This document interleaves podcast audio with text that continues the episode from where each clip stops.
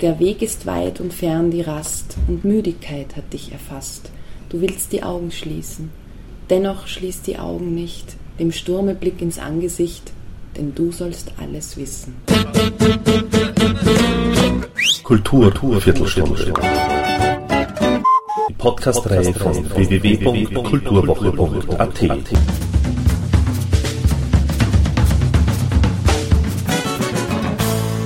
Präsentiert von Manfred Horak. Es gibt keine Kunst, nur Künstler, lautet ein Spruch. Wir Kreativen werden im Musikland als solche nicht wahrgenommen und respektiert. Der Prophet im eigenen Land ist nichts wert.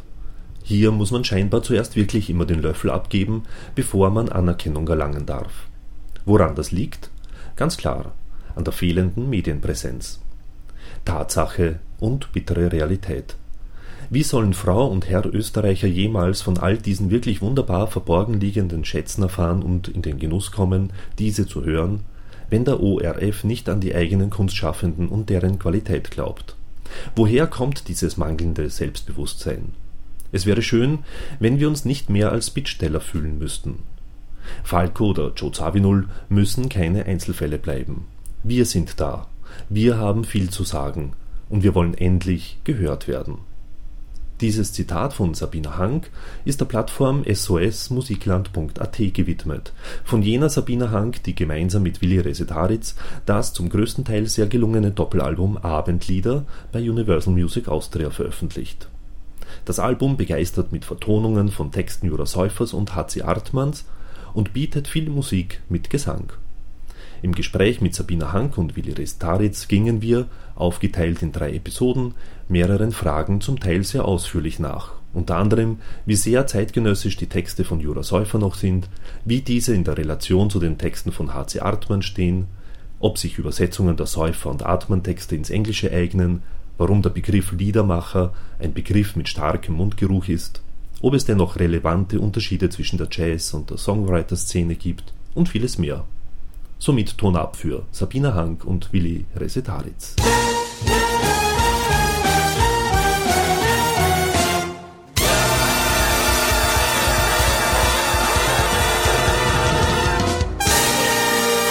Was bedeutet euch Jura Säufer, die Texte von Jura Säufer? Die haben mich begleitet, der Jura Säufer, schon mehr als das halbe Leben.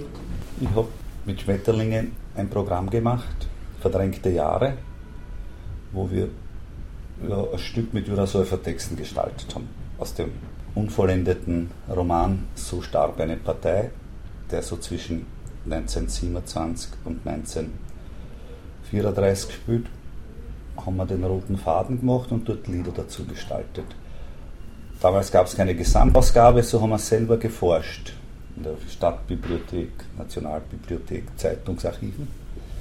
Und haben quasi wir Detektive einem Menschen auf der Spur gewesen, der dann Konturen gekriegt hat und den wir irgendwie lieb gewonnen haben. Über die Textqualität oder manches Mal unreife Textqualität, weil der sehr jung mhm. verstorben ist mit 27 noch nicht, hinaus. So, zu lang schon gesprochen wieder. Sabina, Überhaupt nicht. Nein, nein, nein. Wir hören dir immer gerne zu, Willi, das weißt du. Ja, was bedeutet Jura Säufer für mich? Ich bringe natürlich unmittelbar in Zusammenhang mit dem Willi. Ich kann mich erinnern, 2005 haben wir uns getroffen, der Willi und ich, im Café Korb in Wien. Und das, wir sind uns gegenüber gesessen und plötzlich sagt der Willi folgende Zeilen. Der Weg ist weit und fern die Rast und Müdigkeit hat dich erfasst. Du willst die Augen schließen. Dennoch schließ die Augen nicht dem Sturme Blick ins Angesicht, denn du sollst alles wissen. Wumm. Ich war, ich war erstmal, es hat mich so mitten ins Herz getroffen und ich habe gesagt, was ist das? Und ja, der Willi, dann hat er mal über Jura Säufer erzählt und hat mich gefragt, ob ich mir vorstellen kann, hat mir erzählt, dass eben von der Schmetterlingsvergangenheit musikalisch und hat mich gefragt, ob ich mir vorstellen könnte, ähm, späte Lyrik, also ich soll, mich, ich soll mich mal mit der Lyrik von Jura auseinandersetzen, ob ich mir vorstellen könnte, das zu vertonen. Ja, wie schon gesagt, und allein dieses Gedicht blew me away. Und ähm, ja, und, und dann habe ich, also das bedeutet Jura für mich, also ich finde, ja, natürlich ein politischer Journalist, ungemein wichtig, aber auch ein unglaublicher Poet. Und das in Kombination, das gibt es nicht oft, glaube ich. War es schwer, äh, die Worte von Jura Säufer in, in, Melodie, in Musik zu fassen? Ja. Schwerer als in HC Atman, schätze viel, ich mal? Ja. Viel, viel schwerer. Also, ich wie bist du da heran oder wie seid ihr da herangegangen? Also den Säuf, darf ich? Ja, unbedingt. Säuferteil habe ja nur ich vertont und HC Atman haben wir uns dann aufgeteilt, der Willi, der Herbert und ich. Ich kann nur vom Säufer sprechen. Unglaublich poetisch, aber doch sehr, wie soll ich sagen, nicht mehr zeitgemäß unter Anführungszeichen, weil es einfach zu einer anderen Zeit war. Also teilweise schon sehr sperrig, aber mit so einer unglaublichen Tiefe und am Inhalt und also ja, doch, ich habe dann zwar ein bisschen herumgebaut, also ich habe die Gedichte nicht eins zu eins in Musik fassen können. Ich habe quasi bauen müssen, formmäßig ein bisschen um, aber es ist schon im Text auch die Musik gelegen. Ja. Aber es ist schwer gewesen, doch, ja. Ich glaube, dass das eine Zeit war, die wir uns sehr schwer vorstellen können. Ich habe vielleicht ein bisschen eine Ahnung, weil ich mehrere Jahre damit verbracht habe, auch andere Literatur zu lesen. Das war eine schreckliche Zeit, die immer schrecklicher geworden ist. Also wirklich so sehenden Auges für die, die sehen wollten, wie der Jura Säufer auf den Abgrund zu, mit einer sehr ungerechte Zeit. Und, das, und diese Empörung über diese Ungerechtigkeiten spricht mit einem Pathos aus diesen Texten. Und das können wir sozusagen nur mit Übersetzung nachvollziehen, weil wir alle das nicht erlebt haben und Gott sei Dank nicht erlebt haben. Früher haben wir immer gesagt, gerade deswegen muss man sich beschäftigen mit Zeiten, die in unserer Vorstellungswelt nicht mehr vorhanden sind, weil es ja wieder so sein kann. Weil es Orte auf der Welt gibt, wo es so ist. Ganz genau. Und das ist natürlich dann äh, sozusagen die große Aufgabe. Wenn ich jetzt gleich weiter tun darf, beim Säufer habe ich ja die The Theorie entwickelt, dass die Musik schon drin ist und dass man nur so ganz leicht auf den Buchstaben kratzen muss, auf dem Druckpapier. Beim Säufer? Beim, beim, beim, beim Artmann, Artmann. ja. Beim Artmann. Du hast eh gewusst, was ich meine. Ja. Beim Artmann ist die Musik drinnen. Ja. Also ich nehme sehr gerne das, das Taktmuster auf, das der Artmann mhm. rhythmisch in die Lyrik eingelegt hat. Die Melodie ist auch schon da. Das ist ein schönes Spielen wo man sozusagen in sich nur suchen muss und also alles da. Stimmt. Was ich interessant finde, ich finde beide, also ich finde sowohl Säufer als auch Atman von den Texten her sehr dunkel, aber eben Atman hat dieses spielerische Leichte trotzdem drin. Und das ist natürlich eben, wie schon gesagt, das ist das Faszinierende. Vielleicht auch, weil er im Dialekt geschrieben ja. hat. Hm. Mag es daran liegen, dass es anders rüberkommt hm. Na, ich glaube, Atman ist hell. Er wollte nur ein schlimmer Bursch sein. Ah, okay. Äh, aber ich finde schon auch sozusagen, das geht so bergab beim Säufer, politisch. Der Atman musste provozieren, um, den, um die noch immer sehr verkrusteten Zustände mit aufzubrechen. Aber alle haben gesehen, ein Licht am Horizont. Jedes Jahr ist nicht schlechter geworden, Du warst noch nicht auf der Welt, Sabina. Äh, jedes Jahr ist ein bisschen lichter geworden. Weißt, ich als Kind habe gemerkt, plötzlich gibt es Schlagobers am Sonntag. Und nicht trockenes Brot mit Schmalz. Also aus Kleinigkeiten. Mhm. Das Quant wird ein bisschen besser. Mhm. Äh, und sozusagen aus dem Finstern, aus den nachdunklen Wolken der Nazizeit, im Erzieherischen, im Künstlerischen, und in vielen kulturellen Bereichen noch da waren, da hat natürlich der Atman sehr gelitten und hat auch einen Zugang gehabt. Aber ich sehe das Helle daran, dass sich mit dem dunklen so Licht okay. dann, dass einen Aufbruch gibt. Säufer warnte vor dem Inferno. Mit Recht. Atman kämpft gegen die alten Nazis, gegen die Literaturnazis in die 50er Jahre. Aber er sieht Licht am Ende des Tunnels und es ist nicht die entgegenkommende Lokomotive wie beim Säufer. Sind beide noch zeitgemäß? Du hast ja vorher gesagt, die Jura-Säufer-Texte sind, wirken nicht ganz zeitgemäß in dem Sinne. Weil sie Na, also dann, dann habe ich mich falsch ausgedrückt. Also sagen wir, zeitgemäß ist auch eigentlich nicht so. Hm. Was ist modern, was ist. Der Werner Pirchner hat immer gesagt, weißt du Sabina, das Wort modern schreibt man wie modern. Ja, so, also nur dazu. Ja, okay. okay. Ähm, Nichts ist älter wie das Moderne von gestern. Genau. Na, ich glaube, es ist schöner, wenn man es positiv formuliert, in dem Sinn, ich finde beide natürlich zeitlos. Hm. Und aktuell, nach wie vor, ja klar. Brauchen, ja. Aber ich glaube schon, du hast schon recht gehabt zuerst. Der Jura ist ein bisschen ein Zeitdokument, das man sich schon anschauen soll. Okay. Das man aber nicht immer ohne Erklärung äh, versteht. Ich habe beim ich tue noch immer beim Sollverteil viel mehr reden als ja, beim Atmen. Total. Wir wüssten äh, ein kleines Madel in einem Matrosengewandel jetzt erklären. Das kann sich jeder selber und wenn er es nicht kann, hat er Pech gehabt. Aber gewisse Anspielungen bei Jura, genau. wenn man die nicht weiß, dann weiß man nicht, was der daherredet. Also insofern ist es eher ein Zeitdokument und würde ich im Moment dem HC eher die Zeitlosigkeit, okay. mehr Zeitlosigkeit zugestehen, wiewohl ich den Säufer auch gern habe. Aber hat es vielleicht damit was zu tun, dass auch Jura Säufer eben gerade bei der Lyrik unter Zensur geschrieben hat? Das ist eher die Befreiung der Lyrik, die Zensur.